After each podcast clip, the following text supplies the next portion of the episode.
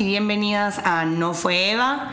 En este episodio tenemos una invitada de lujo para platicarnos un poquito sobre la coyuntura eh, que está viviendo Guatemala en este momento y es que pues estamos en medio de un proceso electoral.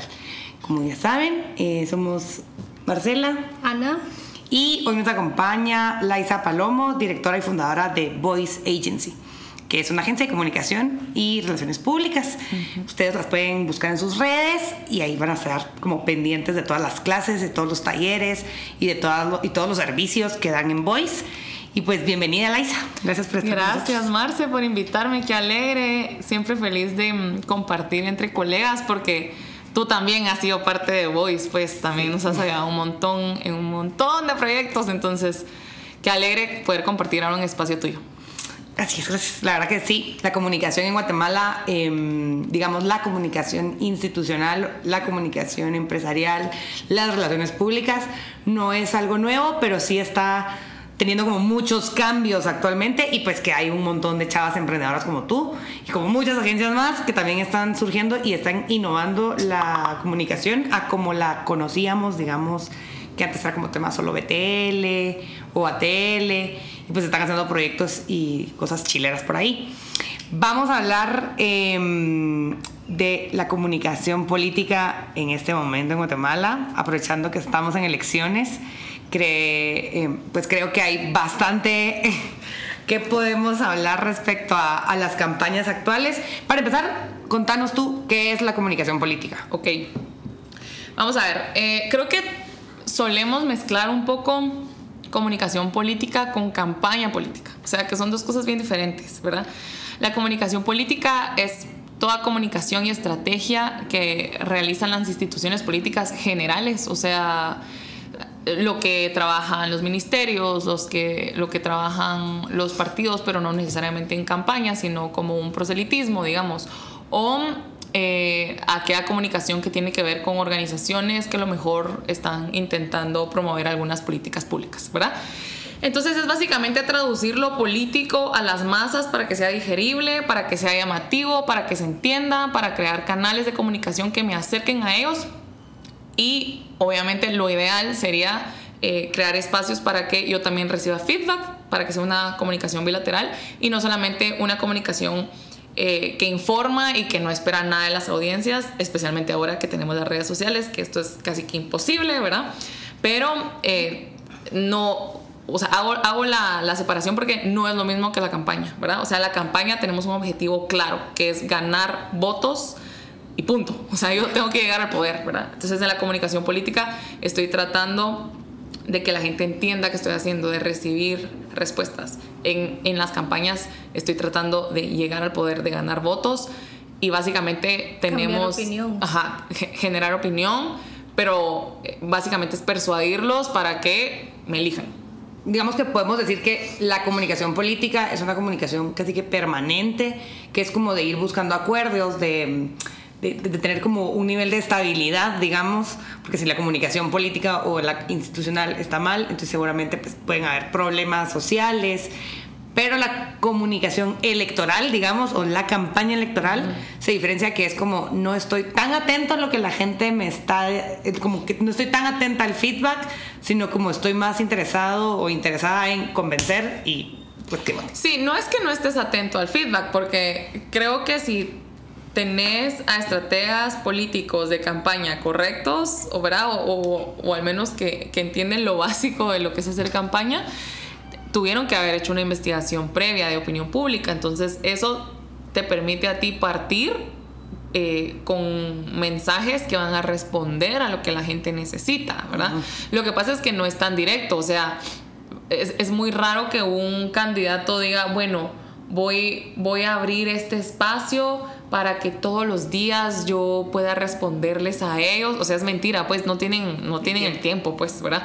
Y si lo hacen es porque tienen el equipo, pero realistamente, ¿verdad? Es, complicado hacerlo. Entonces se convierte más en parte de las estrategias o tácticas que tienen dentro de la gran campaña, que no sé si se han dado cuenta, pero ya hay candidatos que están respondiendo preguntas de, de sus seguidores, como que abren, abren el espacio en una historia de Instagram, por ejemplo, y luego hacen un video donde responden dos, tres, cuatro cuatro de esas preguntas como para que se conozcan más, pero no significa que tienen una línea permanente abierta para que escuchen las necesidades de los ciudadanos, porque no estamos en un momento de trabajar y resolver, sino estamos en un momento de persuadir y que me amen y que voten por mí.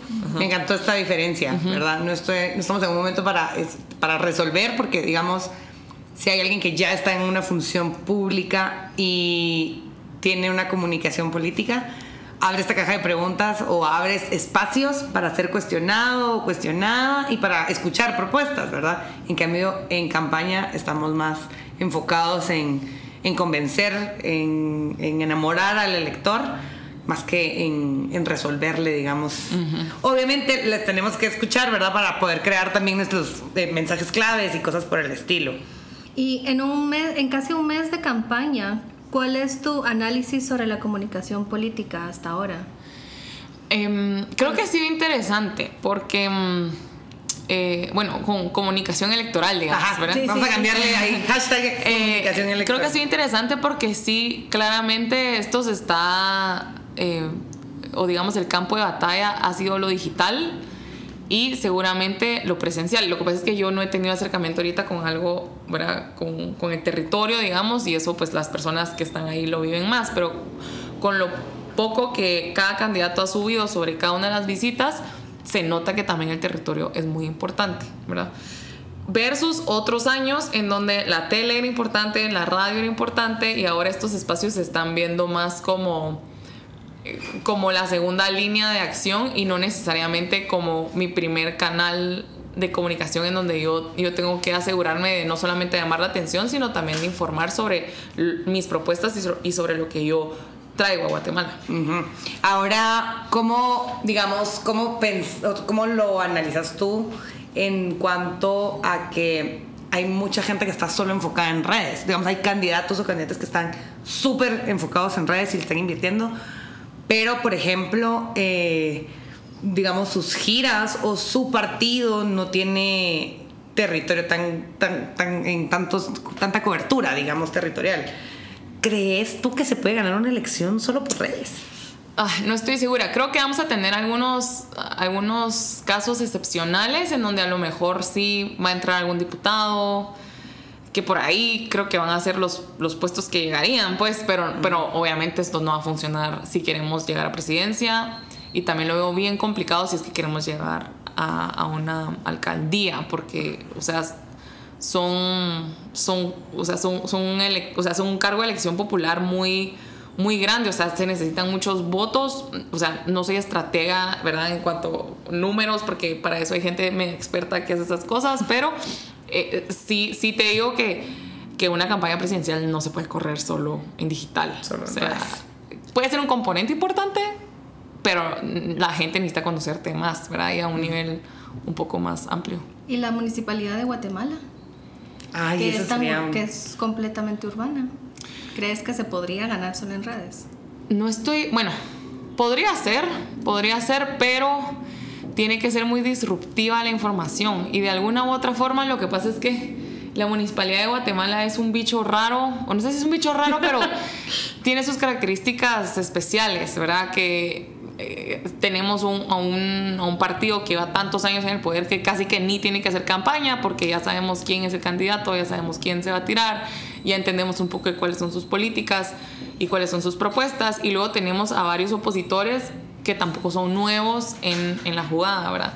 Entonces, a lo mejor las redes sociales sí, sí los van a ayudar a ellos a, a llamar la atención, que ese es como un primer paso para, para asegurar un público, pero creo que sí tienen que dar un segundo que es acercarse más, que los conozcan más, hablar de propuestas, hablar de qué estamos haciendo, que se vea que no solamente es un candidato diciendo cosas al aire, sino que es una estructura bien fundamentada, que tiene coherencia, que tiene claro qué son las necesidades de, de la ciudad. Entonces, me, me, gustaría creer que el guatemalteco urbano no se va a dejar llevar solamente por las redes sociales, sino que necesita un poquito más eh, de, contenido, pues, ¿verdad? Ajá, para que esto suceda. O bien al menos que en las redes sociales se refleje e, estas otras actividades que el candidato debería estar haciendo. Bueno, tenemos un Tribunal Supremo Electoral que hace poco, digamos, empezamos campaña el lunes 27 de marzo aprox y como a los 10 días, 12 días, estaba emitiendo, digamos, una amonestación verbal o pública a algunos candidatos por el tema de su publicidad. Em, unos hacían una referencia como al tema de este como guatemaltequismo de huevos, ¿verdad? Con huevos. Y había otro que hacía una referencia a como que, eh, un poco como en cuanto a las dos mujeres que encabezan las encuestas, entonces decía como dos mujeres un camino, que en Latinoamérica esto es como muy conocido por el tema de una novela, ¿verdad? Y una canción que había una... Pero, digamos, además de, no me voy a, no, no quiero como meterme a decir si lo que el tribunal hizo está bien o mal, sino más allá como desde la comunicación, cuáles son los errores que, que, que como que más has percibido Miren, lo que pasa es que si percibimos esto como un error, puede ser que no seamos el target de la gente a la que le están apostando. O sea, obviamente no va a resonar conmigo eh, ese tipo de mensajes, o sea, o contigo, pues no, no lo va a hacer. Pero es muy probable que estén buscando un voto más general en donde esa canción todavía se escucha, en donde eh, la jerga que uso todos los días resulta que se está utilizando por el candidato. Y lo que sucede es que en campaña lo más importante es llamar la atención, quiera que no. O sea, tenemos que aprender a sacar la cabeza, que digamos, de alguna u otra forma todo se vale, ahorita, ¿sí? Ah. Ahora, el asunto es qué tipo de, de elector es el que queremos, porque una cosa es sacar la cabeza porque, no sé, no me importa, yo estoy, estoy utilizando un vocabulario más relajado, más oes, más, ¿verdad? No sé. O si le estoy apostando a llegarle a un público mucho más educado, que yo estoy sacando la cabeza de una forma más inteligente o de una forma más sarcástica o una forma más perspicaz, no sé que, podría, que podría pegar. Y otra cosa es que también estos candidatos, bueno, mi lectura es que tampoco están planeando eh, ganar, en esta ronda, ¿verdad? O sea, lo que ah. están planeando es que, o sea, empezar a sonar porque también es, es sabido que eh, muchos candidatos en Guatemala no es que digan, bueno, e, este año es que yo me tiro y yo gano, o sea, excepcionalmente pasaron ya un par de historias ahí, ¿verdad? en, nuestros presidentes, pero eh, lleva tiempo, ¿verdad? Lleva un par de rondas electorales para que esto suceda, entonces seguramente están solo empezando a planear el terreno para, para tomar el poder en algún momento. ¿Y tú nos podrías explicar cómo se estructura una campaña política? Electoral. electoral, electoral campaña electoral. Una campaña electoral correctamente. Em, creo, creo que hay muchos o varios elementos que hay que tomar en cuenta, ¿verdad? Como les decía, em, bueno, yo, yo en sí nunca he participado en una campaña directamente, pero sí he participado en momentos previos como para preparar eh, la figura pública del candidato hacia la campaña. Entonces, em, creo que esa primera fase es importante, o sea, toda, toda la investigación y toda la parte que hay que hacer sobre cuáles son esos valores que me hacen a mí diferente al resto, cuáles son o, cuál es mi personalidad, eh, no sé qué arquetipo de, diputado soy, ¿verdad? Para ir cumpliendo ahí un poco del personaje que yo tengo que ir cumpliendo. Y luego, pues obviamente todos los equipos eh, que son gigantes, pues, o, al menos quienes tienen la plata para contratarlo, eh, tienen que ver no solamente al, al jefe de prensa, ¿verdad? Eh, al jefe digital, al jefe de medios tradicionales, sino también al jefe de territorio, al jefe eh, seguramente de contenidos como tal, ¿verdad? Que tiene que estar encargado como de, de qué tipo de PDFs va a sacar, qué tipo de videos va a sacar, etcétera.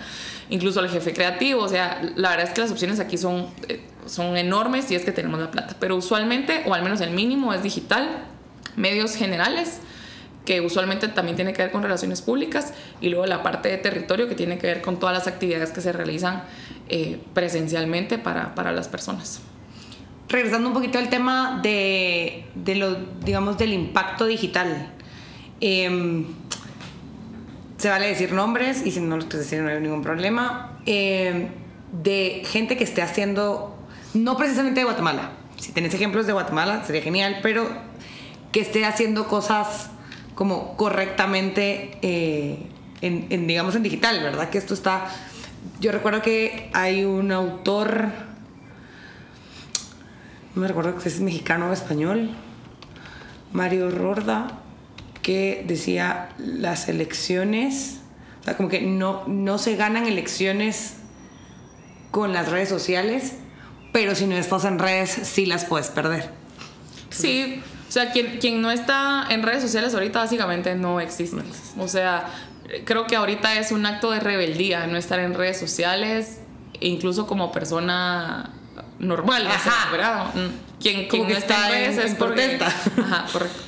Va. Eh, por ejemplo, hay buenos ejemplos como el canciller mexicano, que es muy bueno, eh, ¿verdad? Lo hace bien. Incluso el mismo presidente... Mm, López Obrador la, verdad es que también lo ha hecho, pero digamos el, el, canciller lo que ha logrado es em, ser una figura de TikTok súper relevante, o sea que se volvió un ejemplo latinoamericano de cómo una persona que no necesariamente entre comillas se ve carismática o se ve cercana o se ve atractiva, pues, llama la atención y tiene miles de seguidores y es súper popular y, creo que conecta muy bien con las nuevas generaciones. Eh, pues sí siempre se mencionó Ocasio Cortés, aunque para mí es un ejemplo un poco, un poco antiguo, pero por ejemplo hay, hay otra figura mexicana interesante que es Alessandra eh, Rojo de la Vega, que es una, es una candidata eh, pues feminista que también utilizando un poco la comunicación de confrontación y de choque, slash, soy influencer, eh, tengo un estilo de vida lindo, soy mamá, ¿verdad? Logra conectar con diferentes públicos y atrae a quienes usualmente no estarían interesados en temas de política o de feminismo a este ámbito, ¿verdad? Entonces son, son ejercicios que, que pueden ser interesantes. Em, y luego eh, hay, otra, hay otra persona que es argentina, que es Ofelia Fernández, que es una de las más chicas.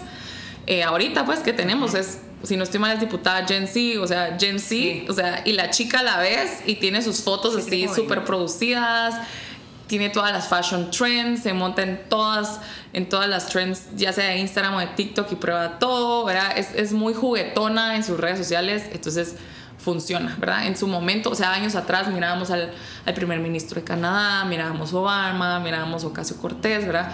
Que comenzaban a, a trabajar la cercanía con la gente pero ahora tenemos estas nuevas figuras que no solamente están, o sea, que ya entendieron, mejor dicho, la importancia de la cercanía, sino que también entienden esta idea de entre comillas de ser cool o de burlarse de mí mismo para que la gente se sienta más cercano a mí, ¿verdad? No solo con mi carisma, no solo con mi comunicación, no solo por hacer lives cocinando, ¿verdad? Que es un poco lo que se hacía antes, sino también con mi look, con mostrar qué es lo que sí hago en mi día a día, con con subirme o no a ciertas cosas que representan a mi generación.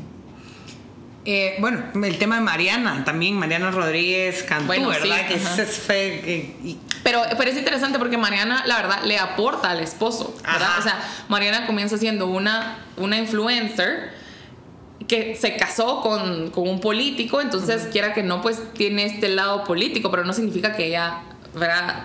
Eh, viva solo para eso. Entonces ella creo que mezcla muy bien y es una buena palanca para. Pues que le funcionó justo, que le funcionó súper bien como palanca para la campaña electoral, de él. Incluso tuvo un gran relajo con, con el tribunal de allá. Porque le están diciendo que, que, no habían subido toda la plata que ella había trabajado como una influencer, pero ella decía, no me pueden cobrar si es mi esposo. yo no voy a cobrar si es mi esposo. Ajá. Sí. ¿Qué creerías tú? Eh, ¿Qué está pasando con la comunicación electoral de las y los candidatos en Guatemala? ¿Crees que hay gente haciendo un, digamos, haciendo su chance, ¿verdad? Que de verdad sí le están poniendo coco. ¿Crees que está muy improvisado? Yo creo que eh, yo veo que el digital, o sea, que claramente contrataron a mejores personas de estrategias digitales, ¿verdad? Hay varios ejemplos de, de candidatos que yo digo me llama la atención, como por ejemplo Mulet está, o sea, se ve mucho más se ve más como un tío, no sé si lo han visto en redes sociales, como que es mi tío abuelo divertido con el que yo puedo llegar a hablar, que es interesante, pero que me hace reír. O sea, creo que es un poco la personalidad que crearon, ¿verdad? Em, e, incluso Sandra, hay que decirlo, ¿verdad? O sea, de, verdad que yo aquí solo estoy mencionando cosas de comunicación, no estoy acuerpando a ninguno de los candidatos, por favor, eso sí, que quede on the record, porque nadie está apoyando, pero incluso la misma Sandra, la evolución que ha tenido en su comunicación ha sido bien interesante, ¿verdad? Desde, desde su divorcio, que era vista más, ¿verdad? Como más fría, más, más estratega, más ruda. Pues chica, ahora la señora sale con sus tenis blancos, con sus lentes así hipster con su pelito súper bien pintado. que se ha producido, digamos. súper lindo, ¿verdad? Sale cocinando, o sea, se nota, se nota que hay un asesoramiento porque su imagen es mucho más dulce ahora que antes. Em, y luego hay otros candidatos que son un poco más improvisados, sí, como por ejemplo Carlos Pineda, en donde lo que sucede es que él es, o sea, estamos viendo un candidato, su personalidad es así. Entonces, no tiene que fingir, o sea, él, también sale, digamos, cocinando, comiendo, pero está en la hamaca comiendo chicharrones, pero porque el señor se nota que es así. Entonces, a lo mejor, eh, si vuelve a lanzarse en otras, en otras elecciones con una dirección un poco más clara, creo que esa misma conexión con el pueblo, que sí tiene, hay que decirlo, o sea, por sí, digamos que él tiene una personalidad. O sea, él es el outsider de esta elección, o sea, no lo veíamos venir y ahí está metido y la gente lo sigue y sigue todos los chismes del señor, ¿verdad? Porque porque conecta muy bien con, causa un poco lo que decía, ¿verdad? Saca la cabeza. Él sacó definitivamente la sacó la cabeza. Entonces, bueno, le funcionó sacar la cabeza, pero entonces necesita este otro lado de estrategia, ¿verdad? O sea, ¿qué más tengo que hacer para que la gente comience a confiar en mí? Porque no solamente puedo hacer ruido, ruido, ruido, sino que también tengo que aterrizarlo y decir, bueno, estas son mis propuestas, que digamos, si, si sucede con los candidatos que van hasta arriba, como Suri Ríos, como Mulet, ¿verdad? Eh, incluso como Manuel Corta, por ejemplo, o sea, sí hay, yo creo que sí se están, sí se, sí se han preparado al menos para el campo digital, creo que la mayoría de los candidatos lo tiene claro. Hablando de presidenciales. Hablando de presidenciales, ajá. Si tuvieras que decir como o analizar estrategias de los y las candidatas a diputados, ¿cómo lo ves? Ay, lo que pasa es que ahí porque ahí hay de todo, creo yo. Yo siento que hay como un fenómeno de que los, los candidatos, los quienes encabezan listados eh, de diputaciones, están como confiados de que están en un partido que el arrastre del presidencial los va a meter. Entonces, puede ser, sí. Al menos yo no he podido ver mayor cantidad de, o sea, como que realmente presencia de diputados y diputadas eh, Voy a poner el ejemplo porque es inevitable, Semilla, claro. ¿verdad? Porque yo creo que ellos al contrario saben que su candidato presidencial no es su fuerte correcto. y entonces le están apostando a hacer campaña, una buena campaña y hacerse notar con en sus diputados. O sea, ahí están, o sea, yo cada vez que abro Twitter me sale alguien de Semilla proponiendo algo, hablando de algo, discutiendo algo, yo qué sé. Pero, pero es eso, o sea, porque se nota claramente que el protagonismo de ese partido pues viene del lado eh, legislativo, pues, ¿verdad? Entonces, yo siento que también lo están haciendo muy bien, o sea, se están presentando como la oposición, pero coherente, ¿verdad? O al menos ese es el discurso que están trabajando ahorita. Y eh, tienen, digamos, un par de figuras que son claves, que si se dan cuenta son los que más sacan la cabeza, ¿verdad? Como Samuel Pérez, obviamente, como una diputada Andrea Villagrán, que ya, ya tienen presencia a lo largo de, de varios años, o, ¿verdad? En, en en, todo el ámbito político de Guatemala y pues son ellos los que llevan de alguna u otra forma la batuta y son, si se dan cuenta también, ellos los que de alguna u otra forma como que confrontan a, ciertos candidatos o le responden a ciertos partidos. Pero no veo, no veo que haya otro partido similar. O sea, lo que sucede es que tampoco sé cómo se están trabajando, por ejemplo, campañas que tienen que ver más en el interior del país y que seguramente no vemos porque ahorita, por ejemplo, yo tengo mucho tiempo de usar Facebook en mi día a día, mientras que en el interior del país esto sigue siendo importante. Entonces sí sé, por ejemplo, que hay candidatos dentro de departamentos que le están apostando más a eso o a los canales de WhatsApp para llegarles a personas de una forma local más directa y seguramente han de tener algunas actividades presenciales para que las personas los conozcan. Para ti, ¿cuál es, o sea, si pudieras hacer una receta para el candidato perfecto que puede ganar en la primera vuelta? Y tomando en cuenta, em, sin tomar en cuenta, no, espérate, déjame reformular. yo sé que la coyuntura tiene mucho que ver, porque también depende del discurso, depende, depende em, si estás opuesto a algo que está pasando o si estás apoyando algo de la coyuntura, pero tomando en cuenta eso de, forma muy general, ¿cómo harías tú una receta para el candidato perfecto? ¿Qué tiene que tener un candidato perfecto para caerle bien o enamorar a la mayoría de guatemaltecos? está difícil, pero es que es un público extraño en Guatemala porque creo que sí está bien dividido. Tenemos a la masa, que creo que el candidato perfecto para la masa es una especie de un Carlos Pinea. O sea, por eso es que él pegó, ¿verdad? Entonces necesitamos a alguien que conozca más como el interior del país, cómo se vive, que, que sepa qué es estar en un pueblo, que sepa qué, qué es esto de, ajá, de manejar tantas horas en, en, en, tierra, ¿verdad? O sea, necesitamos... Que tenga barrio, Que digamos. tenga barrio, eso. que tenga pueblo, que tenga bien barrio. hecho, ajá. Necesitamos a alguien que tenga barrio, ¿verdad? Pero este candidato no pega mucho con aquellas cúpulas urbanistas, digamos, o, o, ¿verdad? De, de, las áreas urbanas, eh, porque si esperamos eh, candidatos un poco más intelectuales o, o, o al menos... ¿Refinados? Sí, ¿verdad? No, no, sé si la palabra es tan refinados porque creo que tampoco llegamos a ese extremo, pero sí esperamos que tengan coherencia con algunas cosas que digan. Que digamos que, que, que tengan, que estén aterrizados, ¿verdad? Digamos Ajá. que nos digan algo que van a hacer, como la comparación siempre es un poco de más, pero como que en, en, el tema privado siempre estás como midiendo a la gente que te dice, mira, te voy a, te propongo esto, eh, lo voy a hacer de tal y tal manera, ¿verdad? Como que te da un objetivo, eh, una estrategia y el resultado. Correcto. Y este señor, digamos, no lo hace. Entonces, esto es lo Entonces, que siento que pero, cuesta Pero que creo que, creo que si un candidato logra mezclar eso, eh, puchica, o sea, podría ser la receta perfecta. Y, y tristemente veo hasta, hasta que debería de ser hombre. Tristemente, porque eh, la verdad es que me llama mucho la atención que estas elecciones sean dos mujeres las que están básicamente disputándose la presidencia. Vamos a ver qué pasa el día de las elecciones, ¿verdad? Pero por ahora son las que se ven que son más fuertes. Pero seguimos, o sea, me impresiona que seguimos estando en un país machista, que si llegara a haber un candidato hombre que mezcle alguna de estas, estos elementos que, que, presenta Sandra y Suri, porque si se dan cuenta, Sandra y Suri son más o menos estos pueblos opuestos que les estoy diciendo. Ajá. Uh -huh. eh, eh, seguramente pega, porque seguimos en un país machista. Creo que eso se va a ir deconstruyendo, especialmente si llega una mujer ahorita, ¿verdad? Eh, a, algún puesto alto. Eh, y creo que eso, eso, poco a poco se va, se va a ir quitando, pero hoy esa es mi lectura, ¿verdad? Una persona que tenga barrio, pero luego que también sea coherente con las propuestas y, y, que, pueda, que pueda responder a las dudas sin, sin titubear, sin, uh -huh. sin problema, ¿verdad? Porque el guatemalteco como que respeta mucho a esa gente que, que tiene autoridad. Entonces, eh, hay, hay, que, hay que preparar al, al candidato, pero, pero sí. Eh, casi para terminar, fake news. Uh -huh. ¿Cómo crees que nos podemos cuidar de, de, del fenómeno de las noticias falsas?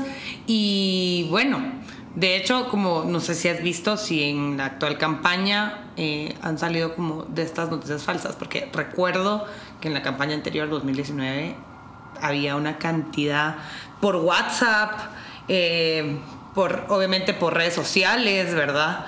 Que digamos, eh, sacaban como, o al menos yo recuerdo que en la campaña anterior me llegaban muchos mensajes como, o videos en WhatsApp de Sandra no, y sacaban unas fotos de como que cuando era guerrillera, una cuestión así y ahora no he visto ese fenómeno. Y no es, digamos que, a ver, quiero como aclarar que no se trata solo de que si uno cambió sus círculos sociales, pero digamos, la, los chats familiares son como clave para eso, para uno ir como sabiendo eh, cómo está la, la, la discusión un poco. ¿Cómo ves? Bueno, personalmente no he visto tampoco tanta noticia falsa. O sea, creo que ha sido una confrontación más entre los mismos partidos que entre net centers o entre ajá, noticias rebuscadas de los mismos candidatos. Pero creo que ese fenómeno es porque los mismos candidatos se han preparado. O sea, tenemos a Sandra seguramente lista para responder cualquier ataque que tenga que ver con su tiempo en la guerrilla, con su casamiento con Colón, por ejemplo. Tenemos una Suri Ríos lista para responder cualquier pregunta que tenga que ver con su papá, con genocidio tenemos seguramente a listo para responder cualquier tipo de preguntas sobre eh, las adopciones. O sea, ellos mismos lo han sacado dentro de su contenido, si se dan cuenta. Entonces, si ya limpiamos todo lo que el candidato pueda tener inteligentemente, ya lo preparamos, ya sabemos cómo salirnos, digamos, de esa esquina, va a ser mucho más difícil que puedan sacarnos noticias falsas de este tipo, ¿verdad? Habría, habría que ver cómo evoluciona todo y aquí pido que me corrijan si hay alguien que está recibiendo muchas noticias falsas o ¿verdad? muchos ataques, porque es lo que yo he visto. O sea, no, no he logrado ver más. No sé si mi algoritmo no me lo está enseñando. No sé si mi familia al fin ya todos están más educados y nadie me manda nada. No sé. Saben que lo pero, bloqueo, decís tú. Pero es como, es, es lo que he percibido en estas elecciones. O sea, están mucho más preparados a nivel de comunicación. Entonces no, no hay forma de atacarlos, pues, ¿verdad? Y, y ahora, si en algún momento llegara a yo recibir alguna noticia o alguna información que me parece de dudosa procedencia o, que no me queda claro si es correcto o no, em, creo que lo mejor siempre es revisar eh, periódicos o medios de comunicación que, que, son ya de tradición, vigentes y que tienen respeto ¿verdad? En, en la cultura guatemalteca. Y luego, pues siempre las mismas redes de los candidatos son un buen parámetro, porque si llega a haber algo algún chisme o, alguna nota que se sale de control, ellos mismos usualmente responden, ¿verdad? Esto no es lo que me dijeron, tal cosa pasó. Entonces también da, da un buen norte de si tenemos que hacerle caso o no. Yo tengo una, un factor que tal vez tal, puede que sea relevante o no, pero me hace pensar de que no hemos tenido tanto ataque brutal como las eh, elecciones pasadas porque los que están en el poder o los que tienen poder ya se encargaron de eliminar de forma judicial y de forma de otras formas espurias a los que a los que les incomodaban. Entonces solo dejaron a los eso es mi percepción, ¿verdad? No tiene que ser cierta, pero ellos mismos decidieron a quién dejaban, a quién podían manejar y entonces la comunicación ahorita no ha tenido que ser tan brutal con net centers, con fake news, con... Es que sí venimos de un momento de crisis, como dice Ana, ¿verdad? Ajá. O sea, sí, sí pasamos, o sea, pensemos, hace 3, 4 años, cuando, cuando estábamos en medio de la, de la elección para, para Yamatei, veníamos de toda la crisis de, de la CICIG, en donde ahí sí salió toda la táctica militar de desinformación y de desprestigio que, que existía de la Guerra Fría. O sea, todo volvió a salir. O sea, fue impresionante. Eh, pero sí puede ser que, digamos, al final ciertos grupos de poder tal vez están mucho más cómodos o tal vez también ya entendieron que, que pues, por ahora, esa eh, podría no ser la, la herramienta de ataque, sino tenemos que mejor embellecer a nuestros lindos candidatos. A lo que tenemos, maquillarles estos errorcitos y evitar yo creo que esto también ya sería ya como un análisis ya así de político, literal, ¿verdad? De, de, pensar un poco lo que decís, ¿no? De que dejaron a los candidatos, eh, pero hay una fragmentación terrible de poder. Entonces yo creo que, lo que quienes normalmente hacían estas campañas de desprestigio, creo que ahorita están también dudando como en dónde poner sus huevos, ¿verdad? Como en qué canasto van a ponerlos. Y precisamente por eso podría ser que ni siquiera han lanzado como este ejército de desinformación, que justo lo que decís, ¿verdad? Antes teníamos hasta campañas, eh, que más allá que campañas eran net centers, manifestaciones, eh, donde ponían a personajes así desviando totalmente la información, ¿verdad? Sí, o sea, es lo que tú decís. eh, la verdad es que fue una opinión porque no, no soy analista política, o sea, no, no puedo decir, ay, sí, el poder, ¿verdad? O sea, para eso hay otros expertos que sería bueno que tuvieran de invitados como para seguir tratando un poco esto y que también creo que más personas se informen sobre eh, cuál es la mejor forma para tomar un voto. Pero, pero sí, o sea, hasta ahora no se ha visto un ataque así sistemático a cierto candidato o a ciertos candidatos. Han habido ataques, pero no, nada que me llame muchísimo la atención y que yo diga, ah, esto es un net center, no. Todavía no lo he visto. Todavía, falta, pero todavía no lo he visto. Todavía no estamos tan cerca de la elección. Ya para cerrar, eh, Laisa, ¿tú crees que Guatemala ya vota con la mente o sigue votando con corazón? Yo creo que todo el mundo sigue votando con el corazón, no solo Guatemala. Lo que pasa es que estas son decisiones... Em, sí, que emocionales. emocionales. Entonces es bien difícil que presentes a un candidato súper intelectual y que la gente se vaya a votar solo por él. Porque no tiene carisma, porque qué aburrido, porque ni lo entiendo. Muy técnico que ya ni siquiera le entiendo, ¿verdad? O sea, pensemos en un Julio Héctor, que no necesariamente era todo, ¿verdad? Pero era una persona súper pila, súper preparada, eh, tenía una visión, había sido ministro, o sea, el señor de todo ese, en ese momento, pues parecía como un buen candidato. Y la verdad es que ni siquiera llegó al top 3, pues, o sea, entonces uno, uno se pregunta, bueno, entonces, pero ¿por qué esa gente preparada no llega? O sea, porque no llega la gente preparada, se quedan, se quedan como a la mitad del camino. Porque no saben bajar de nivel. Ajá, pero es porque más allá de bajar el, tema de comunicación, volvemos no un poco, sabemos conectar con las emociones. Y eso se los digo hasta, hasta en la vida personal, pues, o sea, tú no tomas una decisión de estar con tu novio o con una tu novia porque en tu cabeza nada más suena bien esa persona. O sea, intenta, o sea, o, lo elegís porque llena un vacío emocional, o lo elegís porque te da mariposa, lo elegís porque se aman para siempre. O sea, siempre hay algo emocional que te hace elegirlo. Ya dentro de la relación uno dice que esto no está funcionando. Algunas veces te das cuenta a los dos años, otras veces te das cuenta a las dos semanas, ¿verdad?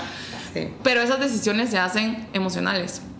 Entonces, em, creo que tiene que ver con, con que no podemos conectar solamente con la cabeza, sino cuando hacemos comunicación política y especialmente ahorita electoral, tenemos que mover emociones y eso es un gran reto. Y, y esto también va para marcas, o sea, las marcas también están haciendo lo mismo, las figuras públicas también están haciendo lo mismo, las películas están haciendo lo mismo, o sea, vemos ahora series que son mucho más fuertes o más profundas, digamos, que solamente series que, que nos, que nos distraen, y ya. Entonces, el, el, mundo se está volviendo cada vez más sensible. Más sensible. Yo creo que hubo un tiempo en el que estuvo como de moda el ser rudo o ruda y es como yo no lloro, yo no me quejo. Y como ser como incluso creo que todavía en el como 2000, 2012, 2013 era como quien demuestra sentimientos, ay no, es débil. Y ahora todos estamos al revés, ¿verdad? Ahora es como lo que decían las marcas. Ajá, las marcas están eh, conectando ya totalmente emocional, ¿verdad? Sí. Anuncios que te hacen llorar y Sí. Entonces es, es, bueno que también como ciudadano, o sea, o sea no, nos, nos pongamos un momento o nos detengamos y si evaluemos como, ok, este candidato me gusta, pero porque de verdad solo me mueve emocionalmente y voy a tomar una mala decisión, porque de verdad hay malas decisiones cuando solo nos vamos por lo emocional, ¿verdad? Entonces, encontrar ese punto medio es creo que el secreto, ¿verdad? O sea, ¿quién me parece, según mis valores, según mi criterio, alguien interesante, ¿verdad? Pero luego también quién creo que tiene ese, ese carácter ese ímpetu para liderar esta nación. Entonces, encontrarnos ahí en medio creo que es el secreto. Y, así en todo, pues, o sea, qué marca compro, qué novio tengo, qué novia, o sea, qué amigos, qué, qué, trabajo voy a elegir. O sea, siempre es un poco como de escuchemos el corazón, pero luego también metámosle un poquito de cabeza para no para no andar metiendo las patas, hombre. Tenía, tenía, tenía. sí, no votar solo porque, no votar solo porque me cayó bien en TikTok, una cosa así. mi, mi, bisabuela decía eh, al corazón un poquito de razón y viceversa. ¿Y qué razón tenía? ¿Verdad? Al corazón un poquito de razón y a la razón un poquito de corazón. Sí, sí. Bueno, Laisa, qué gusto tenerte con nosotros. Esperamos que podamos seguir platicando en otra ocasión. Contanos dónde te encontramos en redes sociales. Bueno, nos pueden seguir como voice-agency en todas las redes sociales, estamos así. Eh, me pueden escribir a dirección arroba voiceagency.gt para cualquier tipo de solicitud que tengan. Eh, la agencia, pues sí, nos especializamos en todo lo que tiene que ver con comunicación social. Nos encanta trabajar con non-profits, con embajadas, con tanques de pensamiento, con personas que tienen ideas innovadoras para al final traer el desarrollo al país, que pues eso es lo que buscamos, ¿verdad? Que la comunicación también sea una herramienta para generar oportunidades y que transformemos a Guatemala. Súper, súper. Muchas, gracias. Nos vemos, chicos, chicas. Esto fue No Bye.